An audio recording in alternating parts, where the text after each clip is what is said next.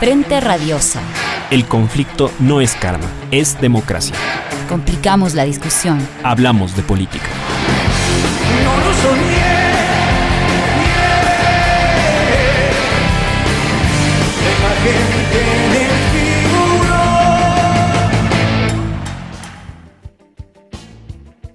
bienvenidos todos y todas a un programa más de Frente Radioso, el último del año para nosotros. Pero sin duda esperamos poder arrancar nuevamente con toda la fuerza en 2021. Mi nombre es Isabel Díaz y me acompaña en la conducción Yura Serrano.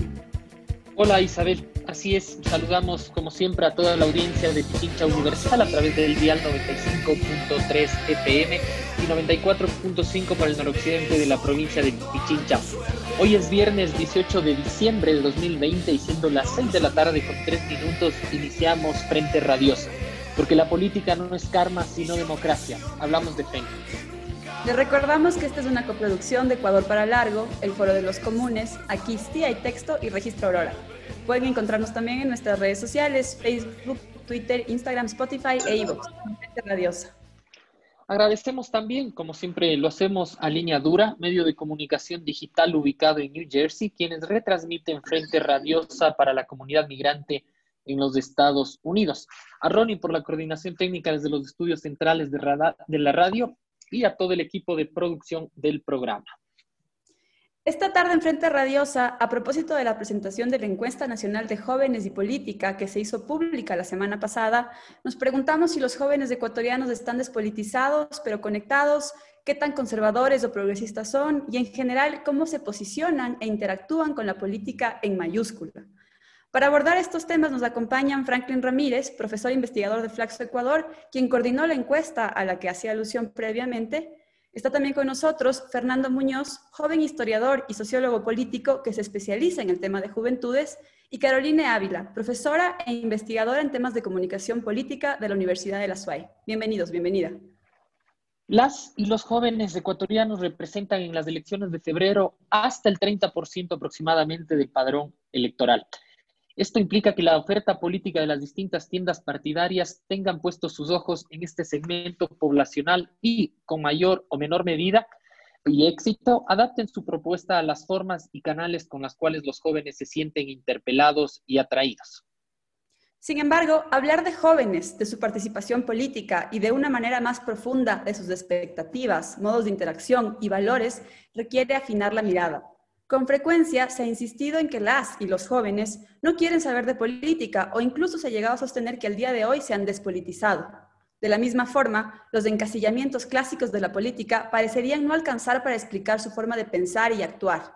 Es posible que se reconozcan con valores morales conservadores, como el rechazo a la legalización del aborto o a las drogas, y al mismo tiempo se identifiquen con aspectos económicos progresistas, como el rol del Estado para asegurar educación y salud o tasar impuestos a las clases más ricas?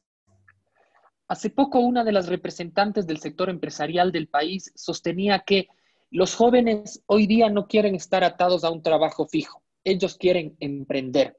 Sin embargo, y de acuerdo a la encuesta nacional de jóvenes y participación política 2019, publicada hace poco, como decíamos, casi el 70% de este segmento poblacional prefiere alcanzar seguridad laboral a través de un salario fijo otra de las ideas que se ha construido durante el último tiempo es que las y los jóvenes participan cada vez menos en espacios de articulación y organización colectiva y prefieren apuntar por su autorrealización. ¿Es cierto entonces que las y los jóvenes se han despolitizado? ¿Mantiene vigencia el eje clásico de izquierda y derecha para explicar sus posiciones? ¿Es posible hablar de juventud como un todo homogéneo sin considerar las distintas brechas que lo atraviesan? ¿Qué ocurre con sus procesos de socialización, organización y acción colectiva? ¿Qué lugar ocupan los memes, por ejemplo, las redes sociales y la cantidad de información a la que se tiene acceso hoy en día para politizar a esta juventud? Hoy, para cerrar el ciclo de discusión propuesta desde Frente Radiosa respecto a las derechas políticas, y siendo el último programa de este año, discutimos sobre jóvenes conectados, despolitizados y conservadores. Bienvenidas y bienvenidos a Frente Radiosa. Política de frente, porque la política es cambio y conflicto.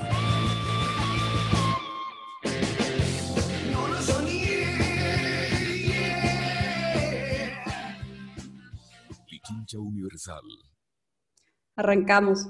Bueno, la pertinencia de continuar utilizando la clásica distinción entre izquierda y derecha como nodos de identificación política ha sido puesta en cuestión en repetidas ocasiones, más aún cuando se trata de la población más joven, como sugeríamos en el editorial. Franklin, ¿qué nos puedes contar al respecto a partir de los datos que recabaron en la encuesta nacional de jóvenes? ¿Caben estas categorías a la hora de entender el involucramiento político de los jóvenes en Ecuador o se quedan cortas? Bienvenido. Gracias que atraviesa el debate no solo sobre jóvenes y políticas, sino de modo más general sobre las tendencias de participación en las sociedades contemporáneas y tiene que ver eh, con la relativa, voy a decirlo así, con la incapacidad del eje izquierda-derecha de atrapar todos los posicionamientos políticos, de funcionar como una brújula cabal y completa para orientar a los ciudadanos respecto a la política y también para que desde el análisis, desde la investigación, eh, podamos ubicar a los diferentes actores sociales en, un plano político. Es decir, el eje izquierda-derecha sigue operando, pero solo organiza un segmento muy acotado de las preferencias y de las orientaciones de los actores en general y más aún de las juventudes, ¿no? En la encuesta vemos que más del 66% de los jóvenes eh, no se sienten eh, reconocidos en el eje izquierda-derecha eh, y ni siquiera saben lo que esto significa. Esto no significa, sin embargo, que no tengan posicionamiento respecto a los problemas puntuales asociados con este arco ideológico. Es decir, alguien puede decir, no me ubico en el eje izquierda-derecha, pero estoy de acuerdo en que el Estado cobre más impuestos a las, a las clases sociales más pudientes. Eh, hay, la idea de que ahora los actores sociales, no solo los jóvenes, se ubican más por issues, por problemas, por reivindicaciones puntuales y no por paquetes ideológicos generalizados. Parece que esto es el caso en el segmento de, adolescentes y jóvenes que hemos estudiado, 12-29, que el eje izquierda-derecha les es global relevante, sí tienen posiciones bastante claras en lo que respecta a cuestiones económicas, cuestiones de distribución de riqueza, de medio ambiente y cuestiones ético-morales.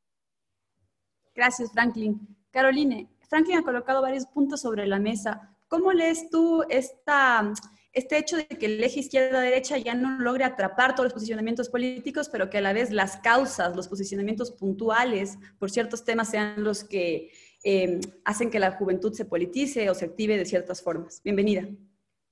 Muchísimas gracias, Isabel. Yura, eh, básicamente coincide con una lectura en la que ya desde la comunicación política se comienza a sentir, se comienza a palpar. Eh, no logramos hablar eh, de ideologías desde una perspectiva más pura, pero sin embargo las ideologías todavía existen en las narrativas. hace poco uno de los titulares de un libro de Mario Riorda que ha dado mucha vuelta, justamente menciona eso. Él hizo un estudio de las campañas en Latinoamérica y mencionaban cómo los discursos y las narrativas siguen teniendo fuerte carga ideológica. Y uno pareciera encontrar medio contradictorio, diremos así, cómo es posible que las campañas políticas sigan teniendo cargas ideológicas y cada vez más la gente está cansada de esa eh, dualidad izquierda-derecha, y hemos escuchado inclusive a algunos políticos hablar de yo no tengo ideología izquierda-derecha, yo soy pragmático, cosas como esas, pero que eh, lo que generamos al final es que cuando hablamos de los temas, esos temas también tienen sesgos ideológicos que probablemente no se reconocen. Yo no voy a repetir lo que ya eh, lo mencionó, ¿no es cierto?, eh, Franklin, sin embargo, insisto, esta es una, eh, en mi criterio es una muy buena coincidencia con eh, elementos que nosotros conocemos desde esta perspectiva postmaterialista, que ha sido eh, muy bien recogida, sobre todo en estos sectores de los jóvenes a los que este programa se está dedicando, ¿no? Esto explica, por ejemplo, que las causas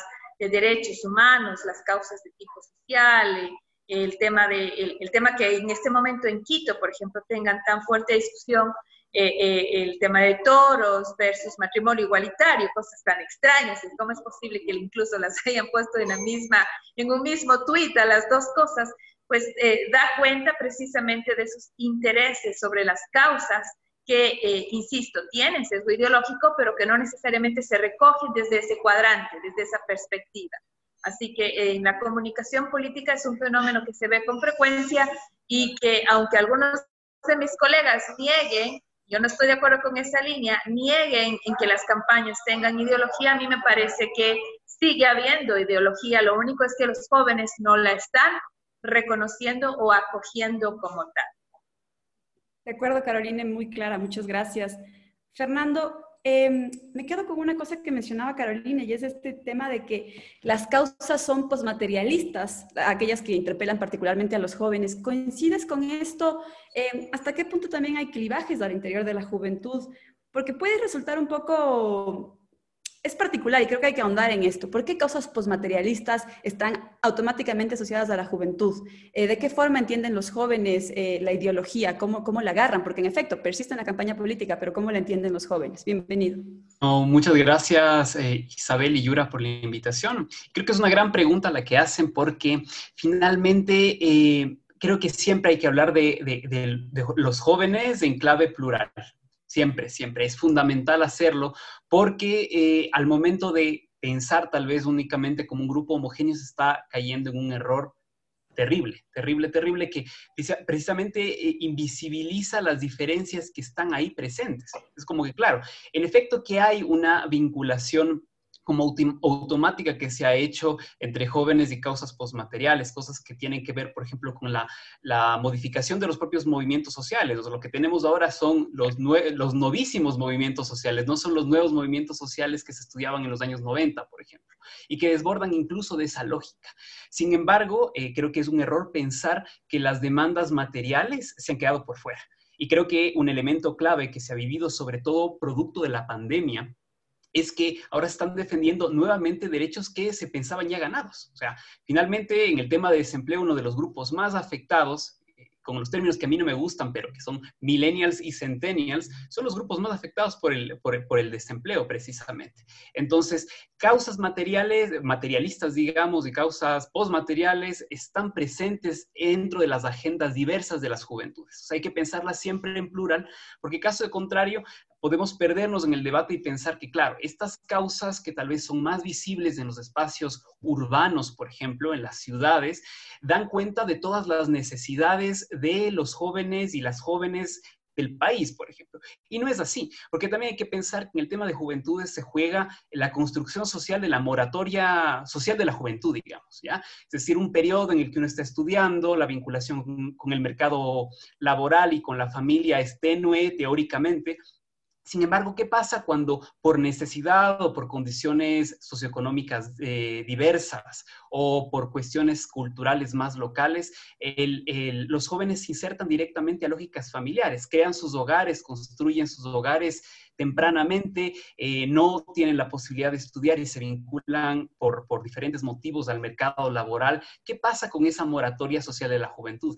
hay que pensar que finalmente las demandas y las necesidades se construyen basadas en contextos. No se puede hablar en abstracto, a pesar de que en efecto se puede hablar de que esta mayor sensibilidad respecto al medio ambiente, por ejemplo, el animalismo, una vinculación con el feminismo, eh, eh, eso no, no termina de, desaparecer otras causas que están también permanentes y siguen siendo persistentes en las juventudes. Entonces sí, o sea, creo que hay una vinculación natural que no debe eh, llevarnos al equívoco de pensar que las demandas materiales han salido de la vista, ¿no? Gracias, eh, gracias Fernando. Me quedo contigo para, digamos, profundizar un poco esta, esta, esta idea que has, eh, que retomado de las intervenciones anteriores en las que, eh, digamos, se insiste por un lado en la idea de identificarse más con issues, como decía Franklin, con, con causas específicas, como planteaba Caroline. esta cuestión de, digamos, un, un, reconocimiento sobre cuestiones específicas que no tiene que ver con eh, los códigos clásicos eh, de la política y de la identificación. ¿no? Se ha hablado de causas eh, posmateriales y materiales también, como tú has traído al caso. Ahora, aún así se ha insistido desde distintos sectores en el último tiempo en que la juventud de alguna manera está despolitizada, ¿no? En que hay una, una cierta resistencia a la, digamos, a la política en clave institucional eh, y de hecho, digamos, si se comparan los resultados de las, de las, encuestas, eh, de las encuestas de jóvenes que se hicieron en 2011 y, y, 2019, el decrecimiento del interés por la política entre los jóvenes ecuatorianos es evidente. ¿A qué se puede aducir esta tendencia? ¿Hay quizás otros elementos que nos permiten matizar de mejor forma, como por ejemplo la explosión del uso de redes sociales para informarse y hacer política? Sí, creo que aquí hay unos elementos muy interesantes que pueden pensarse. Por ejemplo, que tal vez una, una imagen que puede servir para reflejar esto es la diferencia entre ser militante y ser activista, ¿no? Parece que más bien juventudes, eh, las juventudes nos activamos más por, por, nos activamos, ahí está, es la, somos activistas, ¿no? Eh, por causas específicas, ¿no? Antes que una militancia más orgánica, más tradicional, eh, que es la que se ha estudiado tradicionalmente y que se entiende tradicionalmente. Es como que pensamos participación política, al menos para cuestionar el tema de la politización y despolitización. Y claro, es como que justo las, las, cifras y la, comparación que nos permite las dos encuestas nacionales de, juventud y política, nos permite ver esas diferencias y parece que en efecto, o sea, los jóvenes y las jóvenes ecuatorianos ya no tienen tanto interés por la política y más bien, aunque se, inserta, por ejemplo, el uso de, de, medios virtuales y digitales como un espacio de mayor activación con la política, parece que en los medios tradicionales se ha abandonado. Y creo que Podemos ver eso tal vez en las calles, digamos, con las movilizaciones, a pesar de que en este último ciclo de movilización eh, podemos encontrar unos rostros juveniles como grandes protagonistas de la movilización. Entonces uno dice, ¿qué está pasando aquí? Tal vez la gran pregunta para pensar si se ha despolitizado o no tiene que ver con lo que entendemos como política finalmente. ¿Qué implica eh, o qué se está entendiendo como política en estos momentos, ¿no? Y nuevamente ahí entran diversos clivajes, entra un clivaje eh, etario, dentro incluso de la, del propio sector juvenil, entra un, un clivaje ciudad-campo, lo, urbano, lo rural, digamos, y eh, también entra un clivaje de género. O sea, hay muchos elementos que se atraviesan para ver cómo ese macro mundo de la política también aparece en el micromundo de la política, ¿no? Entonces, por ejemplo, ¿qué es la política ahora, ¿no? O sea, ¿qué es lo que se está entendiendo por la política? Y ahí entra tal vez una discusión un poco más teórica sobre, eh, para pensar la despolitización de los jóvenes, ¿pensamos lo político o pensamos la política? Tal vez en la política tradicional, en espacios de movimientos sociales, de partidos políticos, claro que la presencia de jóvenes es mucho más tenue, pero tal vez en lo político, como algo mucho, mucho más amplio, asumido en actitudes cotidianas, en posiciones frente a la vida, por ejemplo, en posiciones tal vez más en clase media, un acto político, ¿no? Entonces, yo diría, sí, tal vez en una clave tradicional de comprensión de la política podemos ver una despolitización. Sin embargo, una mayor conciencia sobre otros tipos de temas que generaciones anteriores no tenían. O sea, yo creo que la claridad que nos muestra este nivel de politización de la juventud se inserta, eh, si es que vemos con mucha atención, el movimiento feminista el, movimiento feminista nos muestra cómo lo personal es político y es algo que no se estaba problematizando con tanta claridad en otras generaciones. ¿Eso implica una despolitización? Tal vez porque no se meten a, disputar partidos políticos, pero están disputando eh, otros espacios de la sociedad y muestran una forma más radical incluso de hacer. Carolyn, eh, tú has dedicado atención, estudio eh, reflexión a la cuestión eh, comunicacional en los jóvenes y sobre todo, digamos, el rol en este último tiempo, el rol y los efectos del meme. ¿Qué se puede, digamos, entender y explicar a partir de este, digamos, este conjunto de códigos de interacción juvenil que a diferencia, por ejemplo, de la, de la propia encuesta realizada en 2011 y no, no vislumbraba esta digamos, esta reproducción acelerada de eh, algo que resulta eh, inédito para otro momento histórico para entender la juventud. ¿El meme ha politizado o despolitizado a los jóvenes? El meme lo que hace es eh, generar conversaciones, ¿no? Y bajo esa premisa uno espera que la gente eh, se active a partir de esa conversación. Justamente cuando eh, evaluamos las famosas baterías de preguntas que nos permiten evaluar el nivel de politización de una sociedad, una de las preguntas es, ¿conversas tú con familiares sobre política? ¿Conversas tú con amigos sobre política? ¿Conversas tú con eh, gente que intentas convencer sobre un candidato? La conversación es un indicador del nivel de interés por la política en la gente. Y el meme ha generado eso, esa conversación. Ahora bien, lo bueno de eso, por un lado, es que la conversación se eh, lleva en códigos de humor, porque eso es lo que hace el meme, básicamente. Y en nuestra muestra, que es estudiantes universitarios, que es como hemos intentado hacer este, este trabajo, la, tanto en la muestra cualitativa como cuantitativa, coinciden, coinciden mucho en esa, en esa premisa, ¿no es cierto? En el que los jóvenes, eh, el 75% de ellos, eh, se han encontrado con los con memes, eh, no solamente que se encuentran con memes, sino también visitan páginas con memes. Eso a mí, en lo personal, yo creo que ahí hay la brecha generacional, ¿no? Me sorprendió mucho, mis estudiantes no tanto, pero a mí me sorprendió esa costumbre de buscar páginas para ver memes, como usos y gratificaciones tiene que incorporar ahora eso, por suerte sí hay categorías para eso, pero básicamente es lo que se hace. Nosotros probablemente anteriormente abríamos un periódico para ver tiras cómicas, ellos están usando páginas de Facebook específicas para ver memes. Eh, eh, ese tipo de eh, reacciones, por ejemplo, me ha llamado la atención, sobre todo porque, de nuevo, ¿qué es lo que hacen con un meme? Conversan. ¿Qué otra cosa hacen con un meme? Cuando coincide con sus expectativas, con su set de ideas a propósito de las ideologías líquidas de los jóvenes, comparten es mucho más probable que ellos puedan compartir aquello que coincide con ellos. Incluso lo encuentran más chistoso si coincide con sus ideas. Si no está coincidiendo con sus ideas, por muy buena que sea la broma, no le encuentran el chiste. ¿no? Entonces, si hay un meme que ataca a un posible candidato de interés de esos jóvenes, pues no lo van a compartir tanto. Probablemente no le encuentren mucho entonces, la coincidencia con estas ideas preestablecidas también genera un espacio eh, em, de, mayor posibilidad de ser conversado, ¿no es cierto? ¿Qué otra cosa encontramos en este estudio rápidamente? Y es que eh, los jóvenes, eh, al menos el 46% de ellos sabían muy bien que los memes en los contextos electorales que estudiamos son utilizados como parte de una herramienta estratégica de comunicación.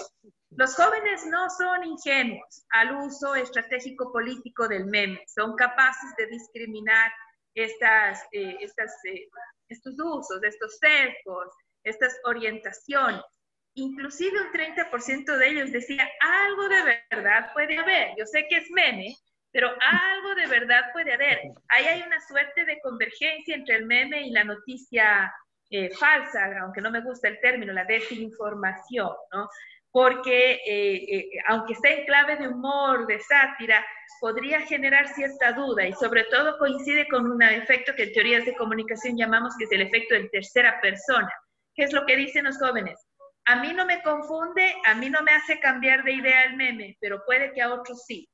Y ese, y ese concepto del efecto en tercera persona sabemos que al final del día también puede conllevar un efecto propio de cambio de ideas, y es que le otorgo cierta duda al contenido, por muy humorístico que sea, al contenido que el meme tiene. Ahí hay algunas de las reacciones que hemos podido investigar. Bastante claro, eh, Caroline, eh, sobre eh, el meme. Franklin, volvemos contigo. Eh, algunos aspectos que se han puesto ya sobre la mesa.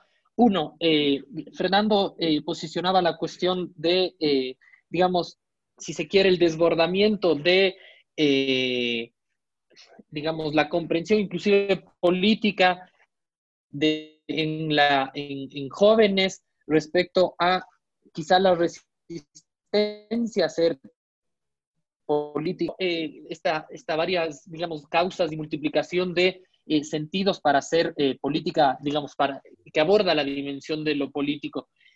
ahora, digamos, hay una cuestión muy, muy decidora que, que, que, se refleja en la, en la última encuesta, y es que generalmente se asocia a que la juventud reivindica posiciones en clave moral y de valores bastante más de avanzada que las que, las que mantiene esa, esa, sociedad. Sin embargo, en la, en encuesta se ha evidenciado, por ejemplo, que tanto el matrimonio igualitario, el aborto en cualquier circunstancia, la legalización de la marihuana o incluso la entrada de migrantes mantiene porcentajes de resistencia bastante elevados, incluso por sobre el 60 y 70 eh, por ciento.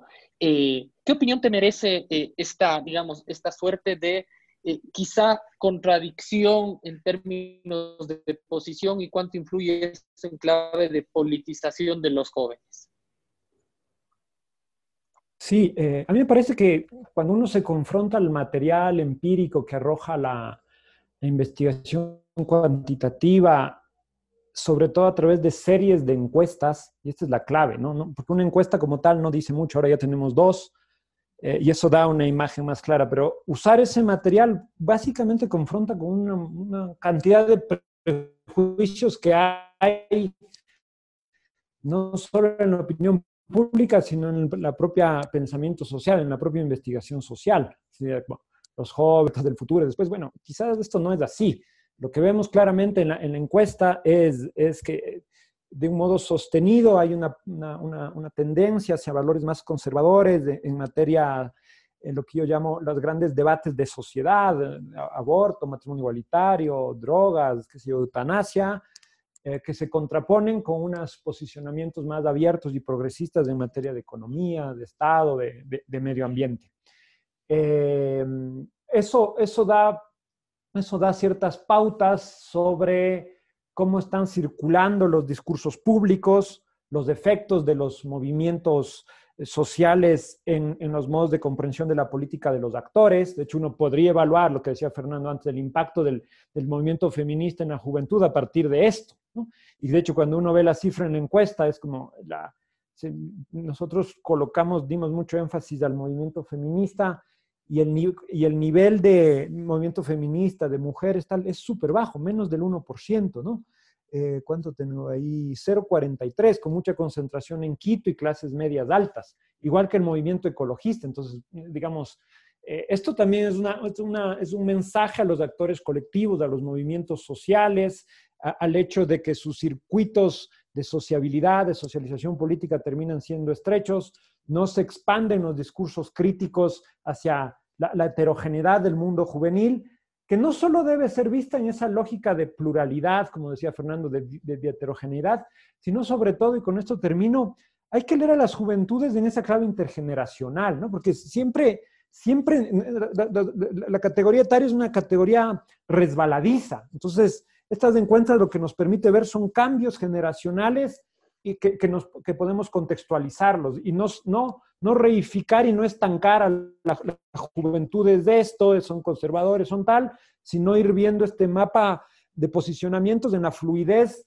de, las relaciones intergeneracionales. Y ahora estamos claramente frente a una generación particular, según la literatura en general, por, eh, por el peso de las redes sociales, no solo en su socialización política, sino en su vida misma. Esa sería la marca insigne de la generación que nace del 95 en adelante que en parte está atrapada en esta encuesta.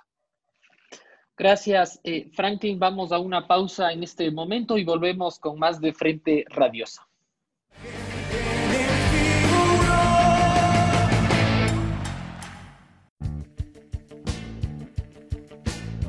Seguimos con más de Frente Radiosa. Estamos conversando sobre jóvenes y política acá en Ecuador. Y tal vez ya de cara a la coyuntura electoral, si quisiéramos consultarles en su opinión ¿Cuáles son las grandes preocupaciones de los jóvenes que deberían ser atendidas en las elecciones del próximo año?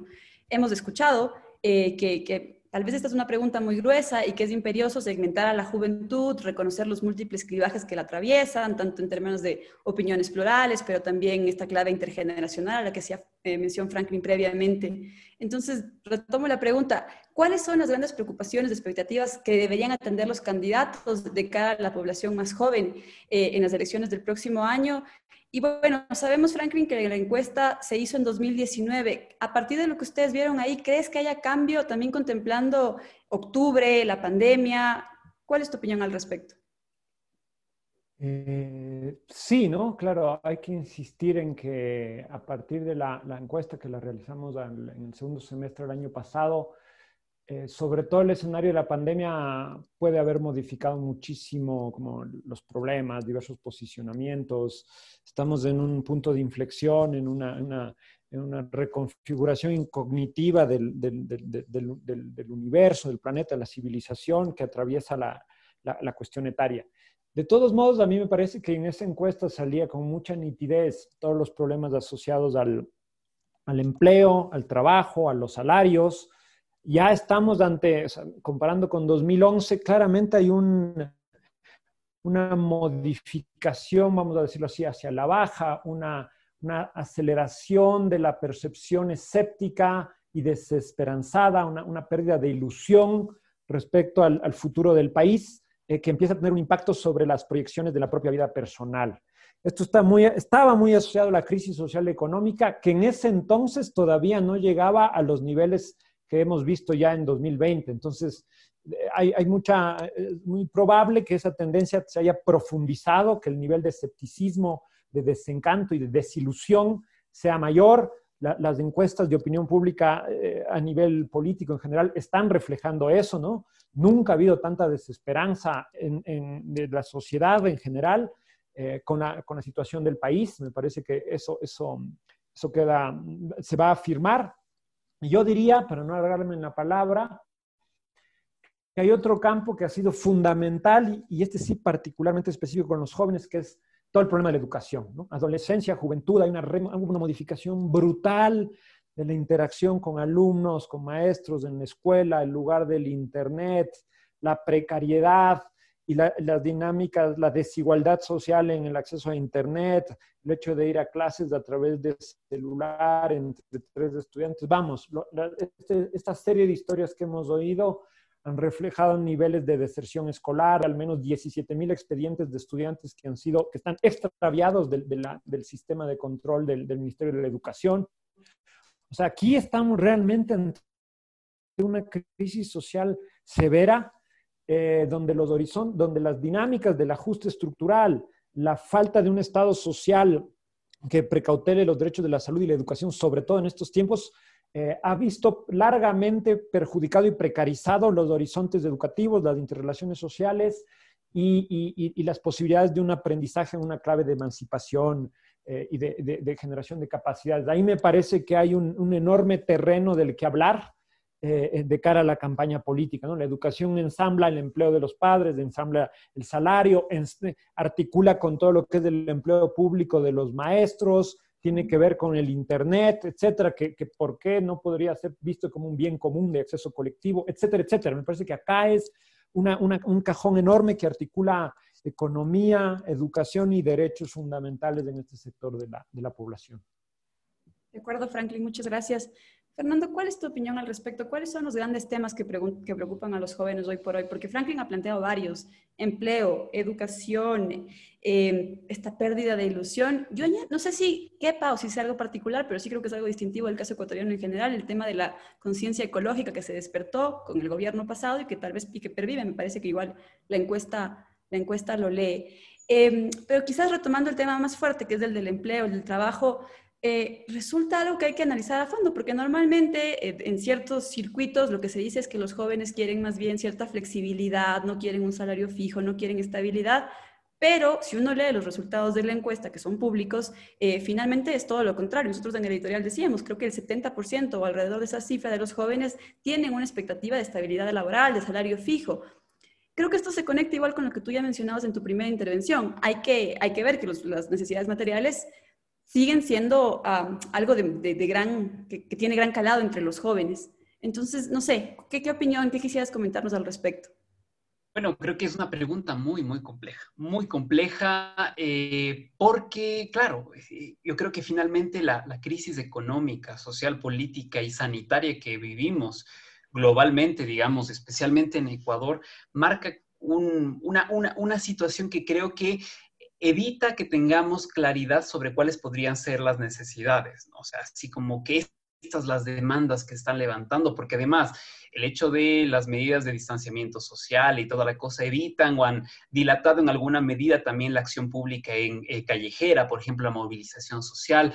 Se han activado en redes sociales muchas cosas interesantes, pero como bien dice Franklin, creo que algo, de, algo que nos ha servido mucho la pandemia es para ver las profundas brechas sociales que existen, ¿no? Y, la tecnológica es una de ellas. Entonces, como que claro, cuando pensamos, por ejemplo, jóvenes, redes sociales y todo, muy bien, pero ¿qué pasa cuando te enfrentas al hecho de las brechas de conectividad, de acceso a la tecnología y toda la cosa por el estilo, ¿no? Entonces yo creo que, eh, aunque suene, voy a decir algo que tal vez suene muy, muy, muy, muy poco claro y creo que las principales demandas tienen que ver con derechos humanos. Y, pues, pues, eso dice mucho y dice nada, eh, dice nada al mismo tiempo, eh, pero creo que vincula precisamente este tipo de cosas, ¿no? Porque no es simplemente trabajo es trabajo digno lo que se busca. Y creo que las, las cifras que mencionan precisamente esta búsqueda de, mm, trabajo estable, con condiciones eh, mínimas de trabajo, nos muestra aquello, ¿no? Eh, este discurso de que los jóvenes somos más Creo que sí tiene un asidero, es un, pero tiene un asidero también profundamente de clase, ¿no? Es como, siempre pongo, solo poner este ejemplo, es como que la propaganda de diners que te muestra a estos jóvenes viviendo la vida, comiéndose el mundo, tomando vino en, en Nueva York y luego bailando en, en, en Barcelona y cosas así, es como, bueno, muy bien, te venden este proyecto de vida. ¿Quién realmente puede cumplir ese proyecto de vida? La, cantidad de jóvenes que pueden cumplir ese, o que podemos cumplir ese tipo de vida, muy limitado, ¿no? Entonces, finalmente, más allá de generar esta expectativa, también es un discurso que hay que ver a quién beneficia. La flexibilidad laboral, por ejemplo, ¿a quiénes beneficia? ¿A quiénes beneficia que no haya no haya un acceso a un trabajo digno. Claro, aquí cuál es el discurso de las cámaras, por ejemplo, los agentes empresariales, es como que nosotros nos preocupamos por los que no tienen trabajo y es preferible tener trabajo a no tener trabajo, ¿no? Entonces, yo creo que el tema trascendental está ahí, derechos humanos. Derechos humanos creo que es una preocupación precisamente por esta esta conciencia diferente que, como bien dice Franklin, tiene que leerse en clave intergeneracional, ¿no? Al igual que los derechos humanos evolucionan, eh, evolucionan precisamente porque hay actores sociales que complejizan el pensamiento sobre los derechos humanos, complejizan las demandas sobre derechos humanos. Por ejemplo, el tema de eh, cuando se habla de Internet, no es simplemente acceso a Internet, es, son derechos digitales. Eso va más allá de tener Internet hay una complejidad ahí también que tiene que ver con gobierno abierto, por ejemplo, toma de decisiones, etcétera, etcétera. Entonces yo creo que es difícil responder esa pregunta, pero creo que eh, lo que podemos ver precisamente es eso, tal vez una, una, una búsqueda de condiciones que permitan la producción y la reproducción de la vida. ¿Qué es lo que me parece un elemento aquí clave que no hay que dejar de lado? Es que la situación de crisis permite siempre una ambigüedad de escenarios. Eh, la, posibilidad de posiciones más progresistas también que rescaten lo público, por ejemplo, que, que busquen posicionar el tema de derechos humanos, del, eh, no sé, lo, colectivo, lo, común, pero al mismo tiempo da, da campo también para un, mayor individualismo, de decir, bueno, lo importante es que esté yo, eh, esté bien finalmente. Entonces, no es gratuito que esta crisis también nos traiga posiciones o posibilidades de, de demandas progresistas, pero al mismo tiempo de demandas retardatarias y ultraconservadores, xenófobas, por ejemplo, eh, que resignan muchos derechos ganados y todo, porque en medio de la crisis uno empieza a ver por su círculo más cercano. Los vínculos colectivos pueden disolverse como pueden fortalecerse. Y eso va a tener, eh, creo que tiene eh, una relación directa también con las posibles demandas de las juventudes diversas ecuatorianas. Gracias, Fernando Franklin. Pasando del lado de la demanda política de los jóvenes hacia la orilla de la oferta, eh, en la última encuesta eh, que tú coordinaste se evidenciaba que uno de los momentos donde más activación juvenil existe es el tiempo de campaña. Y de lo que se ha podido observar hasta la fecha, de lo que ustedes han podido observar, ¿les parece que los binomios presidenciales y las tiendas políticas que los sostienen están logrando conectar con los segmentos juveniles, poniendo entre paréntesis un poco la, el, el, intercambio institucional y la poca claridad para, el panorama que, se viene. Entre los más opcionados a la presidencia, por citar dos casos, están uno, el binomio eh, de Andrés Arauz y Rabascal, que se presenta como el candidato joven, y por el otro lado, Yacu Pérez, que apela a un ecologismo de fuerte arraigo entre las nuevas generaciones. ¿Cómo leen ustedes estas y otras candidaturas en términos de sus intentos de conectar con la población más juvenil? Sí, Yura, gracias por la pregunta. Me parece clave mencionar este dato de que prácticamente un 21% de jóvenes se implica en las tareas electorales y en las actividades partidarias. Y esto, como contrariamente a lo que decía Fernando hace un minuto, revela que, fíjense, es, es un nivel bastante elevado, ¿no? Uno de cada cinco jóvenes está en campañas y está en una campaña que está asociado a aquello que los propios jóvenes dicen que es lo peor que tiene el país, que son los partidos políticos. Entonces, ojo, cuando hablamos de despolitización, desinterés, hay que tomar esto con muchas pinzas porque después hay que, en el análisis, confrontar aquello con las prácticas reales de los jóvenes. Entonces, como, a pesar de que la sociedad en general y los jóvenes en particular piensan muy mal de los partidos, en el momento que hay campañas se activan, están ahí, tratan de convencer para votar. Entonces, no se trata de despolitización, sino más bien de ir indagando las esferas eh, y las prácticas políticas específicas de, los jóvenes en su heterogeneidad. Uno. Dos, dicho esto, sí vemos entre, entre, los dos ciclos que hay una caída del interés por la política y una caída de los niveles de implicación en esferas asociativas hay una caída en esta, en esta cifra de implicación en campañas electorales. Entonces, vemos un deterioro de, las apuestas y de las prácticas participativas en la, juventud. También vemos una cierta transformación, por lo que decía Caroline, la, fuerza de los memes, está ahí reconfigurando las prácticas alternativas de participación. Entonces, más que despolitización, hay, hay una, una, lenta reconfiguración de las prácticas y de los lugares del ejercicio de la política. Y es súper relevante esta cifra de los partidos, ¿no? Tantos, tanto como jóvenes cuanto en relación a la población en general y más si hacemos una comparación regional o global. Esta cifra de que haya 30% de jóvenes que, que, leen noticias, que se interesan por la política, 20 que están en los partidos, etcétera, nos revela que no se trata de una, de, un, de, una, de una generación o de unas generaciones que están desactivadas y desenchufadas. Hay una distancia, hay un escepticismo, pero hay estas prácticas. Después, dicho esto, me parece que una cosa es que los jóvenes tengan interés en estar adentro, porque esto lo que revela la, encuesta es que los jóvenes quieren estar adentro de la dinámica político-partidaria en una campaña. Después me parece que los partidos están como muy despistados, muy desconcertados y muy ansiosos con esto de darles un mensaje a los jóvenes. Hay una ansiedad que, bordea muchas veces en cierta capacidad del ridículo. ¿no? Vemos que creen que porque se hace un TikTok le van a hablar a los jóvenes y hacen cualquier cosa. Entonces hay una ansiedad de comunicar con este segmento al cual eh, yo creo que ahí coincido con Fernando en esta idea de que en medio de la crisis hay unos problemas materiales eh, fundamentales que atraviesan las segmentaciones etarias y que son sobre todo muy evidentes en las clases medias y bajas. La encuesta revela un nivel de politización, de interés por la política muy alto en las clases altas y hay un, sesgo y una caída muy preocupante en los niveles de organización, de conciencia, de, no, de, organización, de, asociatividad en los sectores populares. Que, que, a su vez, en medio de esta crisis, deben estar absolutamente más asfixiados en sus condiciones de reproducción diaria. Entonces, me parece que en la oferta política hay una búsqueda un poco pueril de empatizar con los jóvenes y que no se está leyendo adecuadamente el, campo de las necesidades fundamentales que ahora están asfixiadas en el conjunto de la sociedad y más todavía en sectores cuya inserción en el empleo y en la dinámica salarial es todavía más frágil. Ok, Franklin, eh, contigo 30 segundos. Eh, digamos, para, extender un poco esto que has planteado, Lazo, eh, tú hablabas de eh, la importancia que tienen los jóvenes, que se ha identificado en la encuesta con aspectos, por ejemplo, como la educación, la preocupación que tienen los jóvenes con el lugar que tiene la educación. Lazo ha hablado, por un lado, de, digamos, inmiscuir el asunto de la libertad y de la no intervención del Estado para eliminar, eliminar la, la CNC, de el libre, por poco el libre ingreso a la, el libre escogitamiento de la carrera universitaria y más. por el otro lado, Arauz habla de una de un, digamos, avance sustancial, un retorno sustancial del Estado sobre esto, y Yaku sobre la cuestión ambiental que decíamos inicialmente. Tú decías que puede ser una lectura un poco, digamos, pueril, antojadiza eh, eh, del, momento. Aún así, digamos, eh, por ejemplo, el caso de Lazo ha insistido ya sobre eso, ¿sí? ¿cómo, puedes que, ¿Cómo crees que pueda comportarse un poco a este, en, este, en este periodo que, que se avecina? En los tres casos que tú mencionas, me parece que los candidatos se ubican en las coordenadas ideológicas y programáticas que han venido inscribiéndose, ¿no? Lazo viene diciendo que el Estado es demasiado, que no debe intrometerse en las carreras, desde hace dos campañas o tres. Más bien yo veo ahí una suerte de autismo en relación a, su, a las demandas y a las reivindicaciones y a cómo la sociedad está problematizando.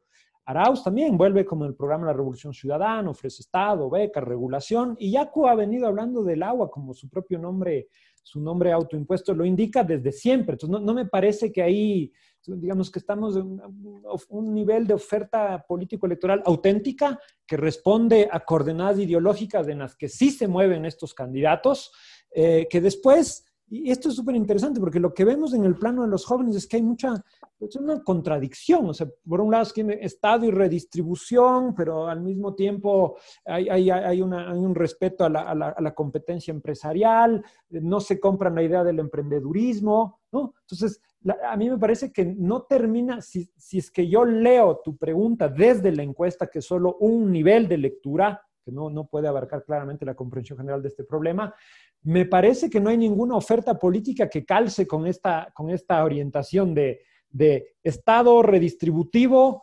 este, a nivel mucha conciencia ambiental ecológica y un conservadurismo ético-moral. Esto no hay. Entonces hay que ver cómo los jóvenes se enganchan con determinados problemas que están siendo fundamentales para su reproducción. Y yo creo que esta mezcla de educación y Estado es una preocupación real que, efectivamente puede generar un mensaje eh, que interpela a, buena parte de estos sectores. Gracias, Franklin. Eh, Fernando, eh, la misma pregunta contigo, asentando, digamos, la, mirada sobre la oferta electoral para, para las elecciones que se vienen y en este complejo escenario de, digamos, de entender, de aproximar las dinámicas, los sentires y, las, y los valores de, la, de, lo, de las y los jóvenes hoy día, ¿Te parece que los binomios presidenciales y las tiendas políticas que sostienen a estas están logrando conectar con, con, con los segmentos juveniles? Eh, hemos citado ya algunos, algunos casos. ¿Qué opinión te merece? Bueno, creo que coincido plenamente en, en, la reflexión que hace Franklin, ¿no? Eh, yo creo que hay esa ansiedad y ese es un síntoma también de, de, de, la campaña actual. O sea, es como que se sabe que, digamos, estadísticamente jóvenes representan como el 30% del padrón electoral, ¿no? Un, eh, un, un 30% que se ubica entre voto, voto, facultativo y menores de 30 años. O sea, hay una, hay una heterogeneidad ahí diversa, como dice bien Franklin, que además atravesada por factores intergeneracionales. Entonces, ¿qué haces frente a un escenario tan complejo? Una, un, un padrón electoral, digamos, una población electoral que es diversa, ¿no? Eh, yo creo que las propuestas que intentan que los principales candidatos y los no tan principales candidatos dirigen hacia los jóvenes y las jóvenes ecuatorianos tienen que ver con una idea particular, no sobre lo joven, sino sobre lo juvenil, ¿ya? Entonces ahí, por ejemplo, se puede ver esto de los TikTok. O sea, es como que, claro, es una red social donde tú intentas conectar, yo creo que accidentadamente con los jóvenes. Eh, yo creo que hay una conexión, como bien decía Caroline, eh, o sea, una conexión que puede ser por la broma también, o sea, te, te, coges y compartes y te ríes y está, pero tal vez no hay una conexión que logra transmitir el mensaje. O sea, es como que, ¿qué está ahí pasando? Tal vez hay unas, hay unas ofertas como más interesantes que tienen que ver con esta, que, que pueden tener una clave más juvenil, como el tema del acceso a Internet, por ejemplo, que tiene algo. Como bien dice Franklin, también el tema de la educación pero finalmente no se está trabajando, creo que demandas más específicas de los jóvenes porque no se está trabajando con jóvenes. Y es algo que pasa ahí. Yo creo que finalmente, eh, bien decía Franklin, no, hay, no, es, no es un tema menor que... Eh, un porcentaje considerable de los jóvenes se involucren en temas partidistas, especialmente en campaña. Pero generalmente los partidos ecuatorianos, por su carácter inorgánico, se activan en, en campaña. Es decir, bueno, se activaron los cuatro meses de campaña ¿Qué pasa entre campaña y campaña? ¿Qué pasa con esa vinculación también? Entonces, yo tuve, por, justamente una, temas laborales, tuve la oportunidad de leerme todos los planes de trabajo de, para las elecciones 2021 que estaban disponibles en el CNE. Y claro, uno ve una, una cosa complejísima ahí de unos documentos que tienen algunos un mayor nivel de, de, elaboración, unos diagnósticos mejores, mejor construidos, y claro, una alusión tal vez eh, media, de, de, media protocolaria a la juventud, sin entender real, realmente qué es lo que está pasando ahí. Y eso creo que tiene que ver precisamente con que se están haciendo co construcción de propuestas sin los actores de por medio, es algo que, que es un problema fundamental en la política. Uno asume que este es, esta es la necesidad del, del, del actor y, y, enuncien estas gramáticas pensando también en, en, la clave ideológica que esté operando en cada campaña finalmente. O sea, es como que eh, el candidato Lazo no va a salir de su modelo finalmente ideológico que está, está representando, está promocionando, pero eh, la, la, las demandas que crea hacia los jóvenes está pensado alrededor, creo que de una comprensión muy lejana sobre los jóvenes. Y creo que no es algo exclusivamente de Lazo, ¿no? Creo que es algo que atraviesa a las distintas candidaturas. No hay una comprensión de los jóvenes porque no hay un trabajo amplio con los jóvenes y las jóvenes en su, en, su heterogeneidad, ¿no? Entonces diría, ¿cuáles son las, demandas, las, las, las, propuestas, las ofertas de campaña? Creo que algunas que tienen que ver con los temas históricos vinculados con juventud, pensando en esta incorporación, ¿no? Eh, siempre los jóvenes como posibilidad de ser algo más, entonces hay que formarles y hay que inscribirles rápidamente al trabajo, por eso trabajo y, educación están ahí pendientes. Eh, una lectura de contexto, pensar tal vez algo en derechos sexuales y reproductivos, por ejemplo, en tema de ecologismo también, derechos de la naturaleza, pero igual una, una, uno como guiño allí, pero finalmente algo más sustancial no está, porque la cosa aquí no sería únicamente pensar demandas específicas de juventud, sino una participación de juventud para pensar juvenilmente los temas diversos de la política, o sea, que la juventud se piense. Gracias, Fernando. Disculpa que te corte, pero estamos ya cortos de tiempo. Carolina, tú has estado siguiendo eh, las ofertas de campaña desde la comunicación política. ¿Te parece que los las diferentes binomios presidenciales están conectando con las demandas y las expectativas juveniles? ¿Cómo lees tú esta situación? Como coincido eh, con, con, lo que escuché de, de, Fernando y lamento mucho haberme perdido la intervención anterior, eh, básicamente creo que hacen esfuerzos este momento de salir del pelotón, de salir del montón, eh, quienes están bastante desesperados por, por, generar este primer momento de, de, ubicación, de que me reconozcan, ¿no? y además lo hacen porque no tienen las ventajas que tienen los otros, que ya han estado algún tiempo y que tienen un recorrido, una trayectoria, una suerte de reconocimiento. No es el caso de este otro grupo que está en el pelotón, eh, en el segundo pelotón, por decirlo de alguna manera. Entonces, hay una primera instancia en campaña que es salir a que te conozcan, salir a que te reconozcan, buscar ese espacio de reconocimiento. Creo que en ese asusto, susto están, digo, ¿por qué? Porque eh, siento también que se dan cuenta que si no logran el segundo clic, no habrá servido de nada el esfuerzo. Y el segundo clic es entrar a ver las promesas, a ver las propuestas, a conocer al candidato, a ver si hay alguna coincidencia. No funciona solamente la visibilidad que estoy generando, además en una red que en términos proporcionales todavía es muy, muy de margen, ¿no? Muy de casi que de nicho, como es TikTok. ¿no? Y está comenzando a salir ya en Twitter, eh, en donde hay mayor, mayor fuerza, sobre todo por el eco mediático que tiene. O sea, los medios tradicionales acogen esta cosa rara, esta cosa anecdótica y le dan un poco de fuerza. Pero de nuevo, esto no necesariamente requiere que eh, ya llegue a una movilización. En el caso nuestro, en donde el voto no es voluntario, sino obligatorio, esa movilización implicaría ir y votar por ese candidato. Entonces, creo que están en esa primera parte. Y habrá que ver qué pasa en enero. Enero sí ya va a ser un mes de campaña más madura, donde se esperaría que el discurso sea más contundente. Gracias. Discúlpame que te corte. Franklin, quizás una última intervención.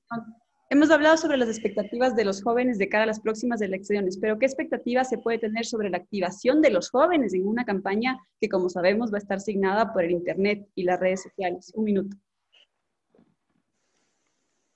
Tu Internet, tu audio. Sí, me parece que las pistas que deja la encuesta, lo que dice Caroline, es clave eh, en el tramo final de la campaña va a jugar un papel relevante, sobre todo tomando en cuenta que estamos en una campaña muy, muy, particular en tiempos de COVID. Es una campaña que no va a ser con mitines, no va a ser con aglomeraciones enormes. El papel de las redes, de la tecnopolítica va a ser fundamental y los jóvenes en eso ya son actores, digamos, su capacidad de crear contenidos, establecer tendencias. Más bien yo diría, ¿cómo los políticos van a ser capaces de leer esto? Eh, puede definir la recta final de la campaña. Pero yo quisiera cerrar diciendo que además el problema un poco es que la, dinámica política está, teniendo problemas con interpelar al conjunto de la sociedad y no solo a los jóvenes, no, no solo a los jóvenes. Vemos esto, ese porcentaje de indecisos, esa cantidad de, ciudadanos que están muy insatisfechos con la política, tiene que ver con una falta de códigos de lectura claves en esta transición muy compleja que supone la crisis social y la crisis de salud y la crisis política que vive el país. Entonces, el tramo final va a ser totalmente relevante, el mundo digital eh, pero hay que ver cómo, cómo, cómo, los políticos tienen capacidad de leer esa transición eh, y nosotros estar atentos para comprender mejor esto hacia adelante. Gracias. Perfecto, Franklin. Muchas gracias a ti, a Fernando, a Caroline. Se nos acabó el tiempo. De hecho, a Frente a se le acabó el año. pero esperamos poder seguir conversando con ustedes y con todo el público el año que viene para seguir agitando la política como siempre lo procuramos. Y es eh, agradecer nuevamente a, nuestros invitados, a la audiencia eh, que nos ha seguido durante este, este intenso año de diálogo y reflexión eh, política, porque el conflicto no es karma, sino democracia. Hablamos de frente. Hasta el próximo año. Una coproducción del Foro de los Comunes, Registro Aurora y Ecuador para Largo.